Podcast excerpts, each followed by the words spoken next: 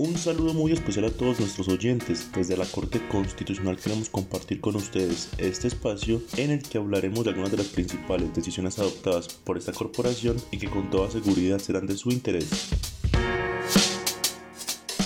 Hoy les contaremos la decisión que tomó la Corte sobre la licencia que se le otorgó a la Autoridad Nacional de Licencias Ambientales, ANLA, para el desarrollo de un proyecto de energía eléctrica. La situación fue la siguiente. La representante de una fundación que acoge a menores en situación de vulnerabilidad con sede en Tabio, Cundinamarca, solicitó la suspensión de la licencia otorgada por la Autoridad Nacional de Licencias Ambientales al Grupo Energía Bogotá SA para el desarrollo de un proyecto de transmisión de energía eléctrica.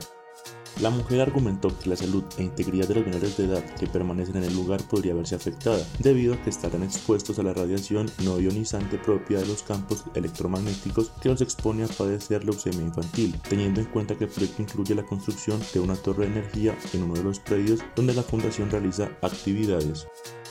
Después de estudiar el caso, la Corte se pronunció y dijo que la exposición a campos electromagnéticos asociados a la conducción de energías en líneas de alta tensión en los términos de reglamento técnico e instalaciones eléctricas no amenaza la salud humana ni compromete la integridad de la población infantil.